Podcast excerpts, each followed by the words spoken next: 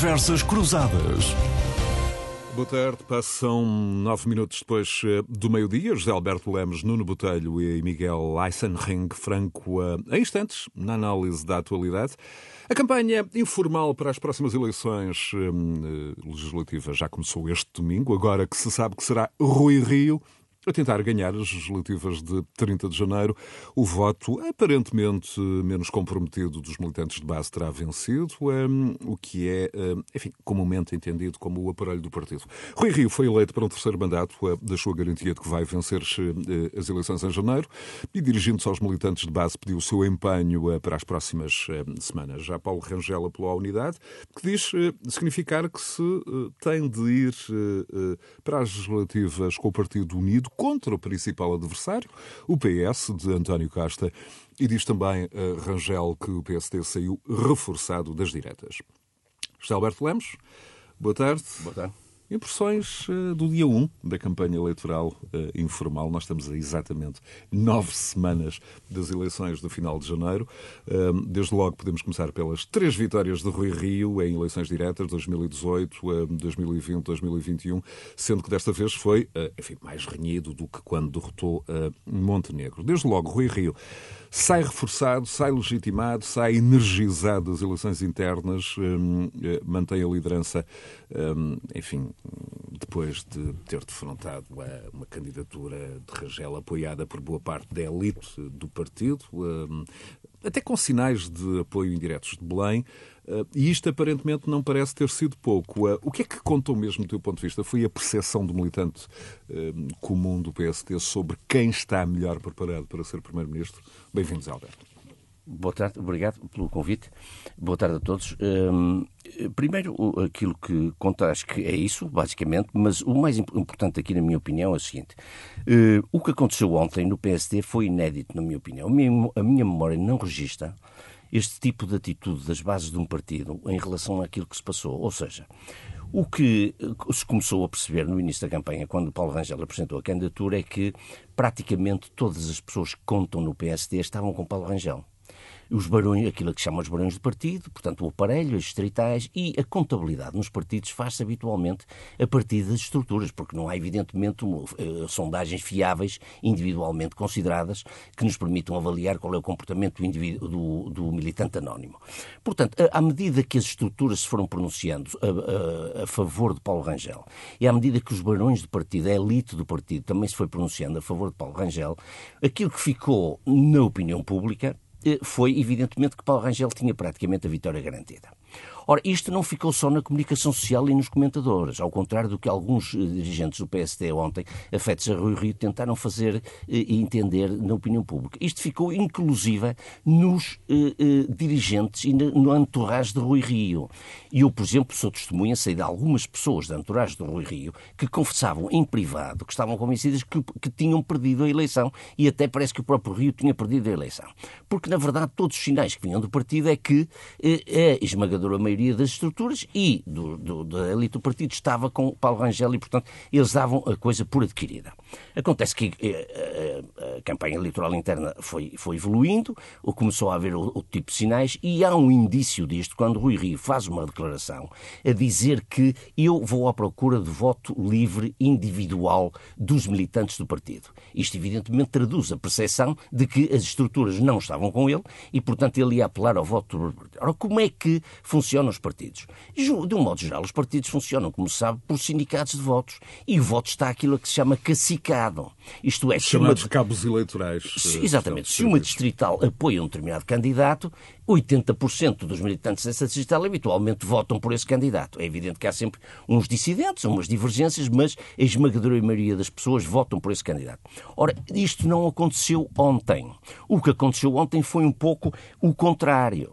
Assim como isto o que é que significa? É que, de facto, há um divórcio, e Rui Rio ontem à noite eh, aludiu a isso, referiu-se concretamente a isso, há um divórcio entre as bases do PSD as bases anónimas do PSD e não só a elite do PSD, mas muitas estruturas do PSD. E isto é um fenómeno muito curioso que nos eh, deve, digamos, fazer refletir. No que toca à elite do partido, eu dou três exemplos flagrantes do que aconteceu ontem à noite, ou nestes dias. Primeiro, houve três pessoas que sempre apoiaram Rui Rio e que se escusaram a apoiar Rui Rio desta vez, embora não tendo declarado apoio para Paulo Rangel. Manuel Ferreira Leite, Pinto Balsemão e, a mais flagrante de todas, Moreira Sarmento, que era vice-presidente do, PS, do, Rui Rio. Portanto, quando um vice-presidente de um líder se escusa a apoiar o Rio, dizendo que ambos os candidatos são bons, isto diz muito sobre o isolamento de Rui Rio junto da elite do partido. Ora, este tipo de divórcio entre as bases e a elite do partido é um fenómeno que, evidentemente, tem alguns traços populistas, porque foi assim aproveitado pelo Rui Rio ontem à noite e durante a própria campanha, não é verdade? Foi aproveitado nesse sentido. Há uma espécie de revolta das bases, não é uma revolta da Bounty, porque a revolta da Bounty foi contra o próprio capitão do, do navio, mas há uma espécie de revolta surda das bases, quase imperceptível pela opinião pública e pelos próprios dirigentes que estavam à volta do Rui Rio, ao contrário do que alguns deles disseram ontem à noite, que de facto impeliu a este voto eh, contra Paulo Rangel, que era o representante, em certa medida, obviamente, dessa elite. Portanto, onde é que já se viu isto? Recentemente viu-se isto, e eu, eh, enfim, tenho sempre um pouco essa percepção por razões óbvias, viu-se isto no Partido Republicano uh, Americano, em que o candidato, Quando líder... dizes por razões óbvias, por razões óbvias, o, o líder correspondente incitou... da Renascença nos Estados Unidos de 2016 a 2020, portanto, quatro anos Exato. de, de E, portanto, acompanha esse processo. O líder do partido incitou, aquele que se tornou o líder do partido, incitou as bases a revoltarem-se, digamos assim, ou a rebelarem-se contra a elite do partido. E houve, evidentemente, com as devidas distâncias, não estou a dizer aqui que há qualquer afinidade entre Rui Rio e Donald Trump, ou não sei, estou a dizer que o fenómeno é um fenómeno idêntico. E há aqui alguns traços paralelamente falando, claro. E há aqui alguns traços de populismo, apesar de tudo, nesta atitude, eh, digamos, de Rui Rio e das pessoas que Rui estão Rio não perde, por exemplo, quando deixa Rangel sozinho no palco, sem querer eh, Justamente. debater. Não perde aí, eh, exatamente. Não perde quando sou acusado de bater, não perde quando, quando, quando diz que o partido não devia ter esta luta interna numa fase em que estamos a dois, a dois meses de eleições. Mas eu ia sublinhar, só para acabar, os dois, ou os três ou quatro traços que, que, que me parece que há aqui de populismo neste fenómeno. O primeiro traço é, evidentemente, pôr o povo contra as elites. As elites do partido, no fundo, estão des, dessintonizadas do povo, do verdadeiro militante, do militante anónimo, e, portanto, esse é um dos traços. Depois, aquele mantra contra a comunicação social, que também é típico nesta gente. Depois, o político que não é político. Rui Rio também tenta passar um pouco essa imagem de que está ali em prol do país, é um patriota que está ali para defender o país e não necessariamente para fazer política como os outros. E, por fim, a ideia de que é preciso regenerar o sistema porque o sistema está viciado. Ora, estes são tudo traços, são tudo laivos, digamos assim, do, do mantra populista que foi utilizado nesta campanha e que resultou. Evidentemente que disse, ah, eh, o país real de certo modo, rejeitou a elite que está concentrada em Lisboa. Se nós formos ver o, o- o número de pessoas, que digamos, eh, as pessoas de, de, de- de notáveis, chamemos-lhe assim, que estavam em torno de Paulo Rangel, é praticamente a unanimidade do partido. Quer dizer, não se vê em torno de Rui Rio ninguém com notabilidade e com, digamos, com, eu até diria mais, ministeriável, com qualidade ministeriável, não se vê quase ninguém, quase ninguém, sublinho quase, eh, por contraposição a todas as pessoas, digamos, que nos habituamos a ver como Eu, pessoas eu vou já ao Nuno Botelho, mas deixa-me só introduzir aqui um dado. Houve quem, eh, nas últimas horas, referisse, por exemplo, que um dado eh, particularmente significativo desta votação foi também o contraste entre, aqui não é elite, mas entre os militantes do PSD em Lisboa, no distrito de Lisboa, na distrital de Lisboa, com o resto do país. Rangel vence em Lisboa por ampla margem, estamos a falar de quase 60%, mas perde para Rio as principais distritais eh, do país. Braga, eh, em Braga, Rio vence com 52%, mas no Porto e Aveiro, eh, enfim, e estas eh, quatro são as, as Big Four do, do, do eh, Rio tem vitórias muito expressivas na base dos 60%, no Porto e em Aveiro. Isto significa também o quê? Isto significa que a elite do país, evidentemente, como nós sabemos, está em Lisboa.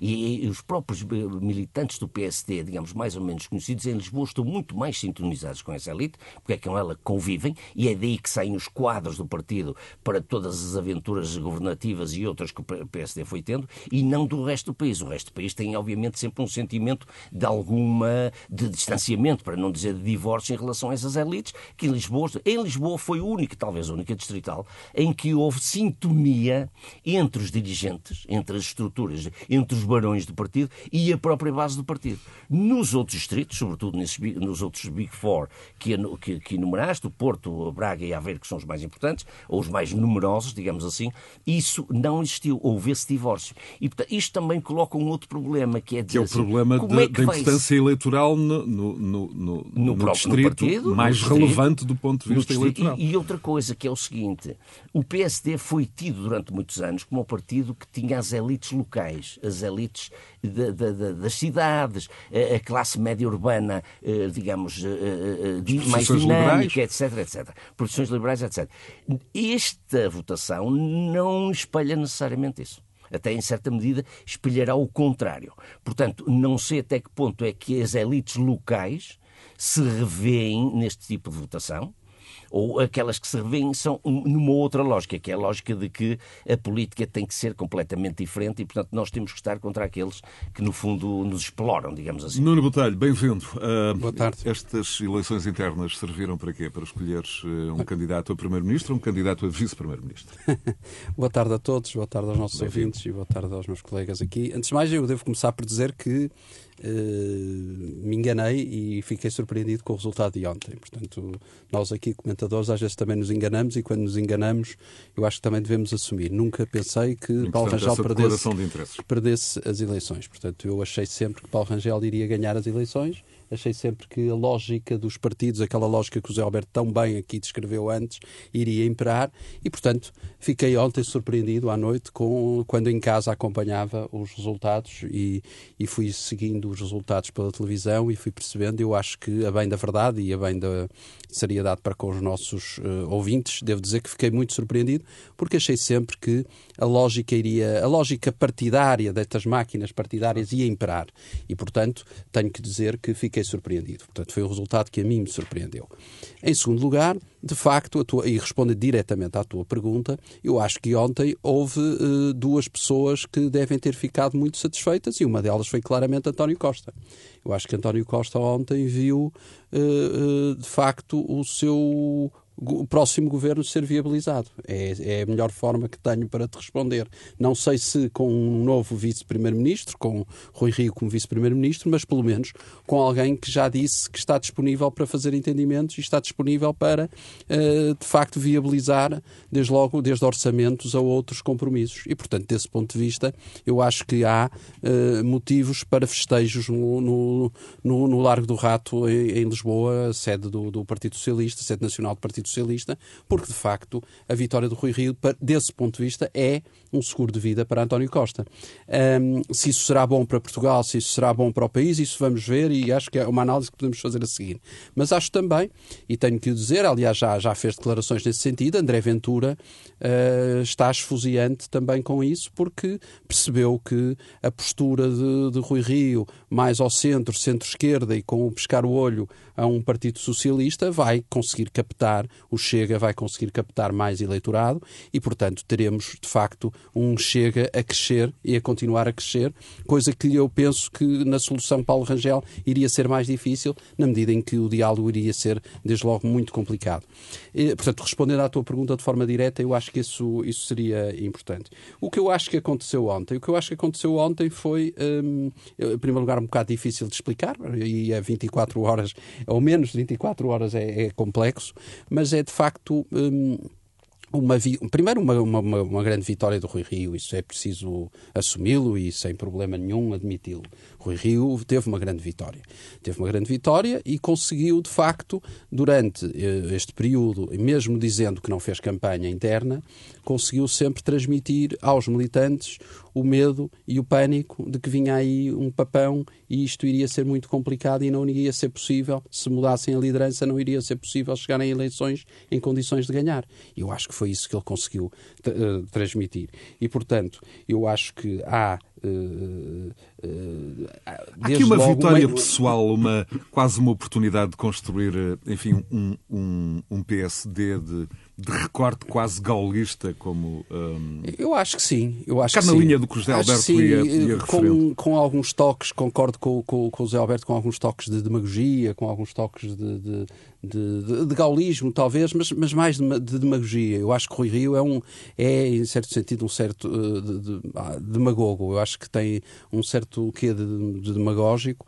Um, mas também, mas também há acho aqui que. o inegável mérito de Rio no sentido ah, em que é. Eu ia dizer aliás, isso. não é por acaso isso. que a banda sonora uh, era, era o Still Standing do Elton John. Exatamente, o Elton John. Mas a, a uma resistência. Sim, sim, e não há dúvida. E Rui Rio é um resistente, é um homem com, com uma persistência, para, para não lhe dizer uma teimosia grande, e portanto isso não, não, não lhe nego esses, esses atributos que na política são fundamentais. Mas acho que também é preciso referir uma coisa. O militante não quis a mudança. Eu acho que este é o ponto fundamental da questão. Havia dois caminhos. Um caminho de mudança, um caminho que dizia que queria fazer uma oposição mais veemente, um caminho que dizia que queria mudar e abanar o partido, e um caminho que dizia que não, que era preciso continuar a apostar num caminho que tem sido a aposta dos últimos quatro anos. E, de facto, o militante anónimo olhou e disse: Não, eu não quero essa mudança. Nós podemos estar aqui duas horas a discutir, mas em rigor tudo se resume, no meu entender, a esta frase: O militante não quis essa mudança. Se depois o militante não obedeceu ao cabo eleitoral, ou obedeceu, ou não, isso é verdade, não obedeceu mas é porque ele, no, no, íntimo, e face ao discurso e à forma, é muito bem montada, tem que ser dita e com todo o mérito, como o, o Rui Rio montou a campanha eh, eleitoral, eh, fez de facto com que a mensagem que passasse foi depois de mim vai ser o caos. E, portanto, isso conseguiu passar essa mensagem. E, portanto, estou a dizer isto com todo o mérito. Atenção, com todo o mérito, porque é legítimo e, e não há nada a dizer. E, portanto, desse ponto de vista, eu acho que Rui Rio fez tudo bem. Ao contrário, se calhar, desse ponto de vista, Paulo Rangel não terá feito tudo bem e, e por isso perdeu, não é? Porque, porque se tivesse eu, feito eu vou já ao Miguel Franco mas, mas uh, uh, pedia-te ainda que, que transpusesse essa, essa análise do militante que não quer ou avesso à mudança uh, para o país. Nós sabemos que nesta altura há múltiplas variáveis em jogo, muitas delas incertas, desde logo a, a, própria evolução da pandemia, agora com novas e perigosas variantes e de, e de, resto com novas medidas também de, restrição, de restrições. Sim. As sondagens continuam a dar a vitória a Costa. Um, sabemos como é que os eleitorados, e é, enfim, da psicologia, reagem um, em uh, momentos de grande dificuldade, de grande crise, de grande imprevisibilidade. Mas com esta uh, prática, esta capacidade de resistência de Rio, pode haver aqui. Um, enfim, algum elemento uh, que permita alimentar uma, uma vitória no final de janeiro, ou tudo isto está, nestas nove semanas hum, está dependente de múltiplas variáveis, provavelmente. Eu, eu acho que sim. Acho que há aqui uma coisa muito importante. Paulo Rangel disse ontem uma coisa muito importante, que foi eh, a prova de que, de facto, era necessária esta clarificação está na forma como eu acho que o PSD pode sair uh, motivado destas eleições. Ou seja, isto, estas diretas serviram, estas primárias, serviram também para motivar e mostrar ao, ao, povo português se o PSD é ou não alternativa ao PS. E, portanto, durante muito, muito, muitas semanas, o PSD teve aqui um tempo de antena que não teria noutras circunstâncias. E, portanto, eu acho que se Rio conseguir manter e, e, essa é a grande incógnita que eu coloco. Se conseguir manter o pé no acelerador em relação à oposição, se conseguir manter a firmeza que teve nos últimos, nas últimas semanas, que não teve nos últimos quatro anos em relação à Costa, eu acho que pode chegar ao dia 30 de janeiro com capacidade Sendo para que isso. a grande diferença mas, entre Rangel e Rio era a política da aliança. Exatamente, mas há aqui de facto essa, essa grande dúvida, é como é que ele vai conseguir uh, resolver esta equação se ele diz que está disponível para compromissos e ao mesmo tempo quer fazer oposição. Mas deixa-me só dizer-te uma coisa: é que há aqui outro problema que me parece aqui muito difícil para Rio resolver e ontem ele não deu, a meu ver, um sinal nada positivo. Rio teve um discurso muito divisionista. Rio não foi apaziguador, Rio não foi magnânimo. Rio ganhou, está de parabéns, teve uma grande vitória, eu estou aqui a falar à vontade, com a vontade de quem até nem estava a contar e que está perfeitamente à vontade a falar no assunto. Mas acho que era hora de ter feito as pazes com as distritais, com os líderes das distritais, porque vai precisar dessas pessoas para fazer as, as eleições legislativas também. E não vai ser só com as bases, não vai ser só com os militantes de base, e perdeu aqui uma oportunidade para começar a unir o partido. E acho que teve um discurso desse ponto de vista que falhou e foi muito revanchista, e acho que desse ponto de vista vai ter que ter muito aqui bem. emendar a mão. Miguel Franco, um, gestor, ex-presidente da Câmara de Comércio Luso-Alemã. Miguel, a partir do, um, do posto de, enfim, de observador privilegiado um, de, de decisores uh, económicos. Sabemos que quer um candidato, quer outro, uh, enfim, ambos concordavam em uh, tornar o Estado mais eficiente, o reforço da sociedade civil, instituições particulares, tecido empresarial, ambos concordavam nas reformas em setores estratégicos como educação, como saúde, como uh, justiça. Um, Rio sempre sustentou que as eleições se ganham ao centro. Um, como, é que, como é que o Miguel, a partir da a partir desse posto de observação uh, da economia, onde questões como confiança, previsibilidade, estabilidade são absolutamente relevantes. Como é que, como é que analisa este, estas, Bom, de uma forma genérica, estas eleições internas no PSD. Muito boa tarde a todos os nossos ouvintes, boa tarde aos restantes membros do, do painel e é com muito gosto que estou novamente aqui na Rádio Renascença. Muito obrigado pelo, pelo convite. Enfim, eu sou independente e não pretendo comentar em particular estas eleições internas do, do PSD e, enfim, uh, e estes aspectos da, da política em particular. Gostaria sim, e se me permitissem, ler aqui duas breves passagens uh, de um livro que estou a ler e passo a citar. Uh, bem como ele não se comovia com abstrações ideológicas, queria que as pessoas tivessem frigoríficos em casa, ou seja, que os portugueses vivessem melhor. Na sua visão, o verdadeiro alicerce de um Estado democrático viável teria de ser a construção paulatina de uma sociedade mais próspera e a criação de classe média mais forte. E na página 45, uma segunda citação: Saindo do mundo das abstrações, dos chavões e das ilusões, é-lhe exigido que resolva problemas concretos ditados pela realidade das coisas como elas eram. Em, isto eu cito isto num livro, As Sete Estações da Democracia, Sete Testemunhos Decisivos, de Maria João Vilés, editora Dom Quixote, numa entrevista a Sérgio Souza Pinto sobre Mário Soares e o suarismo. E, portanto, olhando para a realidade das coisas, por isso é que eu trouxe estas duas citações, gostaria apenas de pedir para que qualquer um que venha a ser Primeiro-Ministro de Portugal em janeiro olhe para a economia, faça as reformas necessárias e que a faça crescer acima de tudo. Distribuir rendimentos é importante, sabemos disso, mas mais importante neste momento é fazer crescer o bolo que pretendemos distribuir. Medidas concretas, a redução da carga fiscal sobre as famílias, sobre as empresas, a estabilidade fiscal, que também já falamos aqui várias vezes, a atração de investimento estrangeiro, apostar uh, no reposicionamento das empresas portuguesas nas cadeias de valores internacionais. Enfim, os diagnósticos estão todos feitos. Haja agora coragem para implementar estas reformas. Contudo, e para responder à questão, há a necessidade de estabilidade.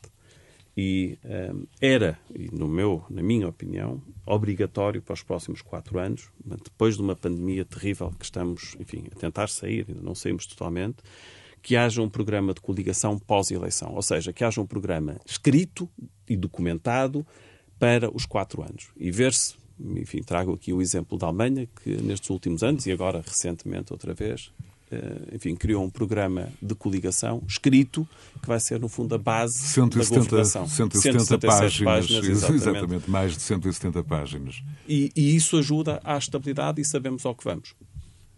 José Alberto Lemos, vamos olhar para os, para os próximos tempos, para as próximas eleições. Como aqui regularmente relembra o Nuno Garopa, um, a direita um, tem de tentar recuperar boa parte dos 700 mil eleitores um, que, que, desertaram. Um, a esmagadora maioria para a abstenção, outros para a direita do PSD, muitos menos para o PS. No fundo, o que eu, o, o que eu te estou a perguntar é que solução vem aí? Pois. Hum, bom, então eh, aproveitava para pegar nas palavras do Miguel e dizer o seguinte. Parece-me que esta vitória de Rio, evidentemente e agora catapultado por uma vitória muito motivadora, como é óbvio, favorece a governabilidade do país. eh, porque, evidentemente, a sua disponibilidade, e essa, na minha opinião, foi um dos grandes erros de Rangel, foi a ambiguidade que manteve durante a campanha em relação eh, à hipótese de viabilizar ou não um governo militar do PS. Rio foi muito claro nessa matéria e, portanto, isso favorece a governabilidade do país. Eh, agora, o que me parece que pode ser um problema é que também esta vitória de Rio pode significar um maior crescimento do Chega, à direita, e também um crescimento da iniciativa liberal que, na minha opinião, uma vitória de Rangel estancaria, sobretudo em relação ao Chega, naturalmente, estancaria, e vejo hoje com alguma dificuldade que muitos setores que apostaram em Rangel votem em Rio, e, portanto, muito desse eleitorado que tinha simpatia por Paulo Rangel, não estou a falar de militantes do PST, como é evidente, mas muito do eleitorado tinha. E, e pode, evidentemente, desta vez, com mais eh, tranquilidade, digamos assim, com mais convicção, votar na iniciativa liberal, portanto, fazer subir os pequenos partidos, e o Chega também, provavelmente, vai subir com esta vitória de Rui Rio. Não do CDS, não no CDS, ou o CDS está à espera de, uma, de um ticket. Moribundo, parece moribundo. De um Veremos... ticket pré-eleições pré com, com, com o PSD? Bom, eu, eu, duvido que o Rui Rio faça uma coligação pré-eleitoral com o CDS. Seria vista só para salvar o CDS. Exatamente, exatamente. Mas veremos o que é que pode acontecer. Rio também pode estar convencido que isso cria uma dinâmica mais favorável eh, e, portanto, eh, pode acontecer. Não, não me parece muito provável. Agora, eh, em termos de soluções governativas, o Rio não pediu sequer, não exigiu sequer ao PS, nesta campanha eleitoral, por exemplo, que tivesse alguma reciprocidade em relação ao PSD. Isto é, quando o Rio se disponibiliza a viabilizar um governo do PS, eh, não pediu sequer, ou podia ter desafiado António Costa a dizer, diga lá se for, se for eu ganhar, se você fará o mesmo, não é?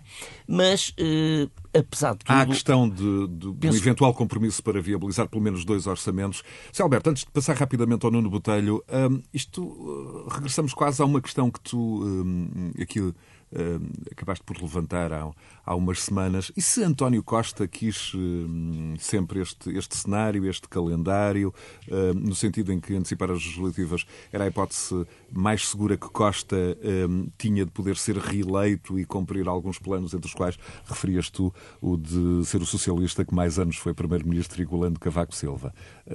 O, o Sim, eh, As coisas alinham-se nesse sentido? A, a, minha convicção, a minha convicção é essa, sempre foi essa. É que Costa quer bater o recorde de permanência como chefe de governo.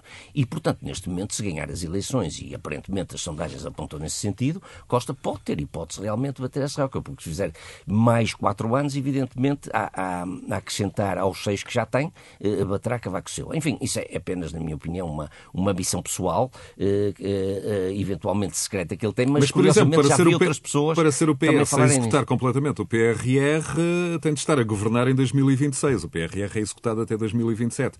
Para, por exemplo, estar em São Bento nos 50 eh, anos de 25 de Abril, é preciso estar a governar em 2024. Há aqui exatamente, exatamente. Portanto, esse, uma série de marcos simbólicos. Esse cenário é um cenário que, na minha opinião, tem viabilidade. Como dizia o Miguel, é preciso governabilidade, é preciso estabilidade e é preciso um sentido de compromisso. O país continua mergulhado numa pandemia, o país, a Europa e o mundo, mergulhado numa pandemia. Portanto, a situação económica não é famosa, não, mesmo com o PRR não vai ser famosa e, portanto, o país precisa de atacar alguns problemas estruturais graves que continua a ter e, portanto, a necessidade de compromisso e provavelmente entre os dois maiores partidos, neste caso, concreto, ou então, se os restantes partidos de esquerda ficarem reduzidos reduzido, muito pouco reduzidos e sem força política, podem eventualmente viabilizar sem grandes exigências um governo do PS, porque o PS pode ficar próximo da maioria absoluta, depende da relação de forças entre eles, como é evidente, e isso é importante para uma solução de compromisso e para uma solução governativa. Nuno, mas também é verdade que nos últimos 26 anos o PS governa 20 e há aqui uma oportunidade do PSD se afirmar como uma alternativa clara, distinta, que pode ser perdida num contexto, enfim, de um bloco central informal. Sim, eu, eu acho que. Eu, eu, eu, continuo a achar que acho que neste momento, eh, se tivesse que apostar, uh, apostaria numa vitória do PS. Quer dizer, eu acho que o PS tem todas as condições uh, para poder ganhar com maioria relativa uh, as eleições. E, e, acho com maioria relativa porque acho também que as coisas, do ponto de vista económico-financeiro, não estão assim tão uh, boas, não, a situação não é assim tão favorável para que Costa consiga uma, a tal maioria absoluta que se fala.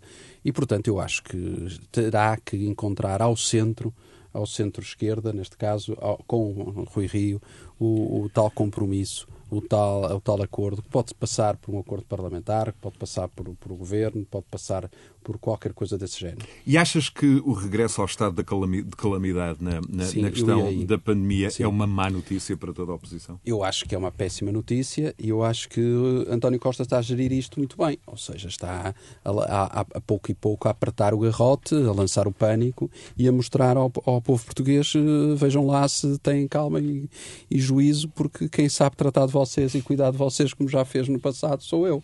E, portanto, desse ponto de vista, as coisas vão, nós vamos chegar a 30 de janeiro em, numa, numa, em condições em que as pessoas vão achar todas que os portugueses vão ficar a achar que só o PS é que está, tem condições de ganhar as eleições para nos continuar a, a cuidar de nós. O que é, de facto, uma gestão muito meticulosa de António Costa, uma gestão muito bem feita de António Costa, eh, que está no seu direito, está, é legítimo, eh, para, para nos mostrar que de facto as coisas estão, estão, são bem feitas. Mas basta pensar na reação da Ministra da Saúde esta semana para perceber que de facto, eh, quer dizer, o que, o que existe é caos e, e, e, e pavor neste governo que está de facto esgotado e tem que ser absolutamente remodelado. E cá estaremos para acompanhar essa evolução. Sim, sim. Agora, Alemanha, uh, uh, Miguel, uh, onde a coligação tripartida, a coligação semáforo, chega ao governo um, com, enfim, celeridade e aparente eficácia nas negociações. As eleições foram a 21 de setembro. Tudo ficou meticulosamente, como é habitual, um, escrito. Confirma a credibilidade de Olaf Scholz para suceder um, a Merkel, mas também há muita atenção um, relativamente ao, ao, ao, próximo Ministro das Finanças. Muita atenção no resto da Europa. Miguel, como é que, como é que podemos. O que é que podemos esperar desta nova Alemanha que vai apostar muito na, na modernização da indústria, nas alterações climáticas? Há aqui quase uma, uma, uma mudança de paradigma. Sim, há aqui uma mudança, fruto também da, da situação uh, que se vive, a indústria automóvel, a alteração climática, enfim, toda esta pressão que, que, se desenvolveu nestes últimos, nestes últimos anos. De qualquer forma, enfim, o, o, o atual ou o futuro chanceler, chanceler, e tudo leva a crer que um, eh, agora em janeiro ele assumirá, assumirá essas funções, eh, sempre foi adepto também de finanças equilibradas. Apesar de ter ajudado a negociar o pacote e este Fundo de Recuperação e Resiliência Europeu, eh, ele sempre foi também favorável ao equilíbrio das contas, das contas públicas na Alemanha. E, enfim, eh, queria só relembrar os nossos ouvintes que é a primeira vez que há uma coligação tripartida desde 1950. Portanto, ou houve governos de um só partido, ou então sempre em coligação entre o SPD, por exemplo, e os Verdes, ou a CDU e a SPD, e por aí fora. Portanto, é a primeira vez que há, desde 1950, um. um o que só por si já levanta uma, uma, série de desafios. Exatamente. Que eles procuram, exatamente, combater, fazendo um acordo prévio e, portanto, as coisas estarem claras e haver. haver, portanto, haver estabilidade. Haver a tal estabilidade. E, portanto, sabemos ao que vamos, toda a gente sabe ao que vai.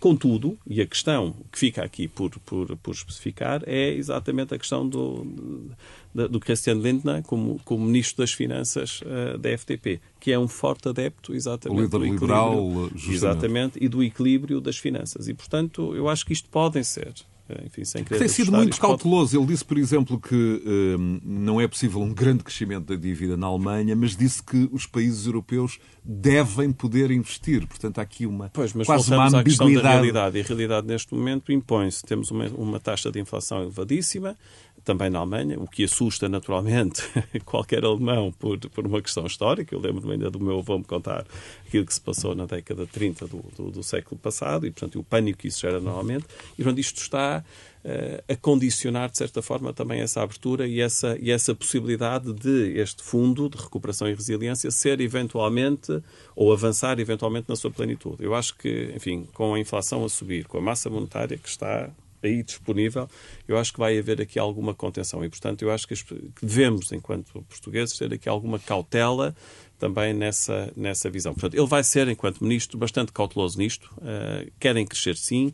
Há um programa, há um programa de desenvolvimento da economia, da economia alemã e da indústria alemã, o que é bom para nós e para Portugal. Isso pode ser também um bom caminho se souber aproveitar as tais cadeias logísticas que eu referia na, na minha primeira intervenção. E, portanto, acho que pode ser bom. Contudo, não vai ser como nós estamos eventualmente a pensar. Há, há de haver aqui muito mais cautela e para Portugal também, com as regras da, da, União, da União Monetária, que, aliás, o, o, o Bundesbank voltou a falar nisso outra vez. Atenção, meus senhores, é preciso controlar a inflação, é preciso controlar a massa monetária em circulação e, portanto, isto vai ter um impacto fortíssimo sobre a Europa. De resto, a inflação que está a afetar uh, todo, todo o Ocidente. Nos Estados Unidos, uh, o Zé Alberto já não vai ter este problema este ano, mas uh, a ceia da ação de graças fica 20% mais cara para os americanos. O preço do Peru aumentou, só o preço do Peru, que, enfim, grosso modo são 70% do já valor da mesa, isso. aumentou 30%, só para não falar dos, dos combustíveis. A inflação de outubro do ano passado, outubro deste ano, foi 6%, 6,2% oficialmente. Mas voltando à Alemanha, e pegando na palavra do, do Miguel agora, para dizer o seguinte: nunca se devem esperar demasiadas mudanças na Alemanha. Eu pois, já disse aqui, isso. quando nós, é, no dia 26 de setembro, fizemos aqui um programa foi, sobre a Alemanha, foi, para não falar de Portugal, porque era o dia da,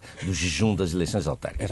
E falamos bastante da Alemanha, e eu recordo-me, nunca se devem esperar demasiadas mudanças da Alemanha, porque o eleitorado alemão é, por natureza, um eleitorado conservador que desconfia da mudança. Eu contei aqui, aliás, uma história, uma história muito engraçada, de, um, de um indivíduo que tinha sido de, de, dos Verdes e depois estava candidato da CDU, que me disse assim: se, por exemplo, na Alemanha um candidato aparecer com o slogan Change, como apareceu, mudança, como apareceu Obama em 2008, tem a, a derrota garantida. Bom, e é natural porque é um eleitorado próspero que, que preza a estabilidade. Change é, é, Portanto, é, é a palavra proibida, proibida para o em certa medida. Portanto, Mudança, voltando, não. Christian Lindner, o, o, futuro Ministro das Finanças, é, digamos, o busilis de toda esta questão. E, sem querer contrariar o que disse o Miguel, naturalmente, queria chamar apenas a atenção para o seguinte. Ele deu uma, já fez algumas declarações e disse que, evidentemente, a Alemanha não se pode comportar como um país frugal típico, como os países nórdicos são pois. pequenos países. A Alemanha é o fiel da balança na Europa e, portanto, é um país com grande responsabilidade e, portanto, tem que promover, digamos assim, a coesão claro. eh, económica e monetária na Europa, sem esquecer as regras, evidente, do pacto, evidentemente, do pacto de, de, de, estabilidade. de estabilidade. e crescimento. Já se discutem duas enfim, coisas, mudanças no, no pacto. Oh, e é o grande beneficiário do euro. E é o grande beneficiário do euro, evidentemente. Atenção. Há aqui duas coisas que coincidem, que é o seguinte, neste momento, que é em 2023, que é o regresso evidentemente, dos, do, o regresso do, de, de, das normas do PEC de, em relação ao déficit e à dívida e o, a chamada, o chamado travão da dívida na Alemanha. Isso. Em 2023, podemos contar que estas duas coisas estarão outra vez implementadas. A menos que haja outra vez uma crise muito grande, evidentemente, e que se adotem medidas excepcionais. Christian Linder é um adepto de que a mutualização da dívida foi uma medida excepcional que não é, obviamente, para continuar. Mas, pelos vistos, nestas negociações entre os três três partidos, mostrou alguma flexibilidade e não vai apresentar-se como alguns dos holandeses ou outros ou nórdicos que são intransigentes em relação aos países do Sul. Parece haver aqui maior flexibilidade. E ao contrário do que nós dissemos aqui no dia 26, eu pelo menos falei bastante nisso, eh, este acordo de 177 páginas não é assim tão preciso quanto isso. Deixou algumas coisas em alguma. algum caráter vago em algumas coisas. Algum caráter vago em algumas coisas. Isso é um comportamento nada alemão. Uh, não é muito alemão. Mas não há, por exemplo, linhas vermelhas em relação a esta questão do déficit e da, e da dívida o que já é um bom sintoma para os países do sul da Europa, digamos assim. Eh, não é muito claro em relação, portanto, àquilo que vai ser feito. Por exemplo, diz que o carvão deve ser abandonado até 2000, antecipar o fim do carvão até 2030 e apostar nas renováveis, em vez de serem 38, serem 30, mas, mas não explica como Alberto, é que vai mas há, por exemplo, a promessa de 15 milhões de carros de passageiros elétricos, exemplo, totalmente elétricos nas estradas, já em 2030, proibição total também para 2030 dos motores de combustão. Há aqui, apesar de tudo, certo. avanços. Mas, é uma, uma, uma revolução completa é, na indústria automóvel. É, evidentemente percebe-se que isto é uma pressão dos por verdes. pressão dos verdes, claro. Dos verdes, evidentemente, e da situação, e, isso é consensual, só que é duvidoso que num país que neste momento depende em 80% de, de, de, de, fontes não renováveis, Sim. que de repente inverta isto e passa para 35% num espaço de 8 anos. Sim, é muito difícil. E com a agravante de que as, as, as, as centrais nucleares vão fechar as últimas no próximo ano e os preços da eletricidade estão a subir. Portanto, o gás está a subir e a Alemanha alimenta sobretudo do, do gás, gás russo, como nós sabemos. Claro. E, portanto, e o país é muito frio, há muito frio e, portanto, é preciso ter cautela Alberto, com antes, estas promessas. Antes de ir ao, antes de ir ao Nuno, e, e no plano da política externa vai eh, haver alterações? Externa, é há, aquilo... há, há, aquela tese de que a Alemanha, a senhora Merkel, um, tinha um sentido muito prático das relações internacionais, por exemplo, na relação muito com a China, e que sim. agora com, com a Annalena Baerbock, a, a, ministra dos, a ministra dos Estrangeiros, um, e, e Roberta Abeck, a ministra do Ambiente, enfim, vamos ter alterações? Sim, aí é que eu acho que vai haver algumas alterações de tom e de ênfase e provavelmente em algumas coisas. Por exemplo, evidentemente vai haver aqui uma, uma grande incidência na questão dos direitos humanos e eu acho que a Annalena Baerbock vai retomar um pouco o discurso. A questão das tom... alterações climáticas, por exemplo. Sim, claro, mas isso todos, qualquer outro faria, creio eu, qualquer outro faria, creio eu. Agora, o que é importante aqui é a ênfase na questão dos direitos humanos, prosseguindo um bocado a, a política de Joschka Fischer, que foi o primeiro-ministro dos estrangeiros dos Verdes entre 98 e 2005, de, uh, sob Schroeder, que é uma política, digamos, de incidência em relação ao que se passa nos direitos na Rússia e na China, por exemplo. A Alemanha vai ser muito mais firme a criticar esses dois países. E no caso da Rússia, isto levanta algumas questões, porque o SPD tem historicamente uma relação de, digamos, alguma. Gerard Schroeder e a Gazprom? Schroeder foi para a Gazprom, houve a política do Ostpolitik dos anos 60 de Willy Brandt, o, o Nuno é capaz de, de não ficar zangado comigo, mas eu uh, ali os, os, os sinais do, do, do Miguel hum, apontam no sentido de uma discordância com o que acabas de dizer relativamente à política externa. Eu, eu, eu não queria discordar sim, sim, sim, discordando, ou seja, eu acho que vai acontecer isso, pelo menos é aquilo que está anunciado. Eu acho é que a realidade se vai impor. E uhum. quando a indústria alemã está dependente da China, fortissimamente, a indústria automóvel, por exemplo, só para citar alguns, vai ser muito difícil conseguir fazer passar isso na plenitude.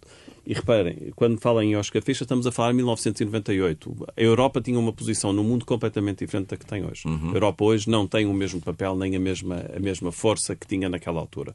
E, portanto, eu acho que a realidade se vai acabar por impor. É evidente que isto são intenções, são boas intenções, mas eu acho que a coisa não vai ser com essa facilidade com que, com que se anuncia. Mas, e já mas... relativamente só à questão da frugalidade há bocado e a Alemanha, enfim, eu não estava a pôr, não estava a posicionar a Alemanha nesse sentido. A Alemanha sempre foi muito pró-europeia, isso ficou também mais uma vez e muito aqui solidária, claro. e muito solidária. Certo, claro. mas há coisas que também se impõem. E se a inflação não for apenas um fenómeno pontual, mas, enfim, estrutural, a, a, a, atitude vai ser completamente diferente. Era nesse sentido que eu estava a dizer. Eh, desculpa, deixa-me só dizer uma coisa em relação a isto. Eh, eh, a relação do Ocidente, em geral, com a Rússia e com a China é sempre uma relação ambivalente. Tem que ser. Mesmo na Guerra Fria foi-o. Isto é, nunca se podem cortar os pontos de diálogo, Isso. nunca se pode cortar a, a, cooperação. Portanto, é uma relação si, simultaneamente de rivalidade mas também de cooperação e de rivalidade estratégica e de firmeza nos princípios daqueles que não afetam. Mas, por exemplo, já há uma consequência direta desta nova onda, porque o célebre acordo União Europeia-China para investimento está suspenso. Não pois. só não foi ratificado pelo Parlamento Europeu, mas é muito é. duvidoso Nuno, que o novo é governo e, o ratifique. E, governo e claro que, China, e claro que uh, será sempre uma relação uh, muito diplomática com a China, desde logo porque a China é um mercado muito importante para, para a Alemanha. Claro. Basta pensar na indústria automóvel, não é? Uh, agora, o que eu acho é que, de facto, a Alemanha a questão da mudança, tal como disse o José Alberto Lenos, vai ser muito relativa. A, a, a Alemanha tem uma importância fundamental na Europa. E eu, eu iria acentuar essa tónica aqui, eh, concordando com tudo o que foi dito, quer pelo Miguel, quer pelo José Alberto. Quer dizer, eu acho que. Eh, e vai continuar a ter essa importância. E, e, a importância será tão maior quanto a capacidade que terá de se reindustrializar. Eu acho que vai passar muito por aí.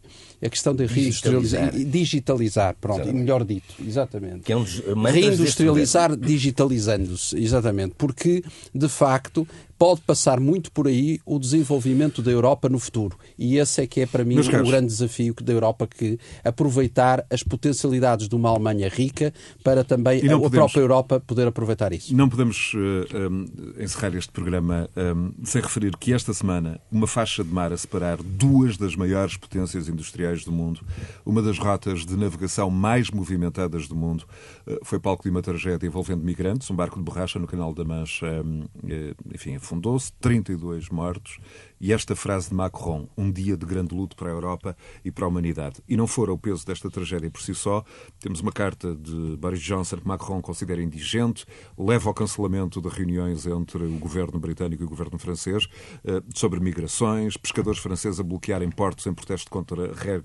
regras de pesca britânicas no pós-Brexit, enfim, bloqueada a via de Calais Dover, que é uma das principais artérias comerciais do continente europeu Zé Alberto, em síntese, o que é que, que, é que isto nos diz? Bom, do é... estado atual de, da Europa e, e da nossa civilização ocidental? É, é, é, é péssimo, evidentemente. É o que está a acontecer entre, no Canal da Mancha é, um, é uma tragédia eh, inominável e é uma tragédia que envergonha a Europa muito mais do que o que se passa no Mediterrâneo ou eh, na passagem do Médio Oriente para, para, para a Europa, via Turquia, via Grécia, etc.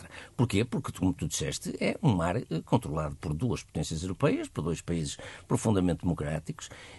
Eu que não sou francófilo... Uma faixa de 17 quilómetros. Eu que não sou francófilo, tendo claramente nesta crise a dar razão à França no que toca ao, ao confronto com os ingleses, porque, na verdade, o primeiro-ministro inglês é profundamente demagógico, como nós sabemos, e ao divulgar aquela carta que os franceses consideraram indigente, de certo modo, foi desleal para com aquilo que fez com o Presidente Macron.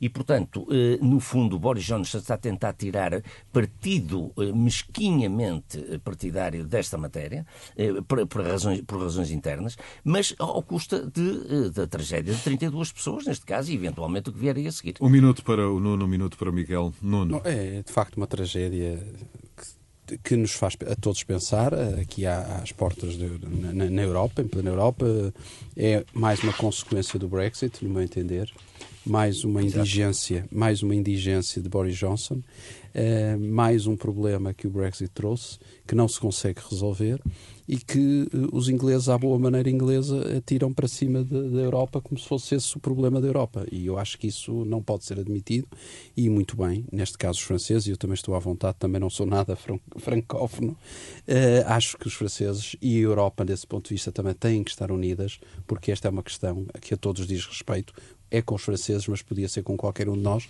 Nós temos, de facto, que falar a uma só voz. Eu vejo, eu vejo a coisa como Miguel, um único. Miguel Franco.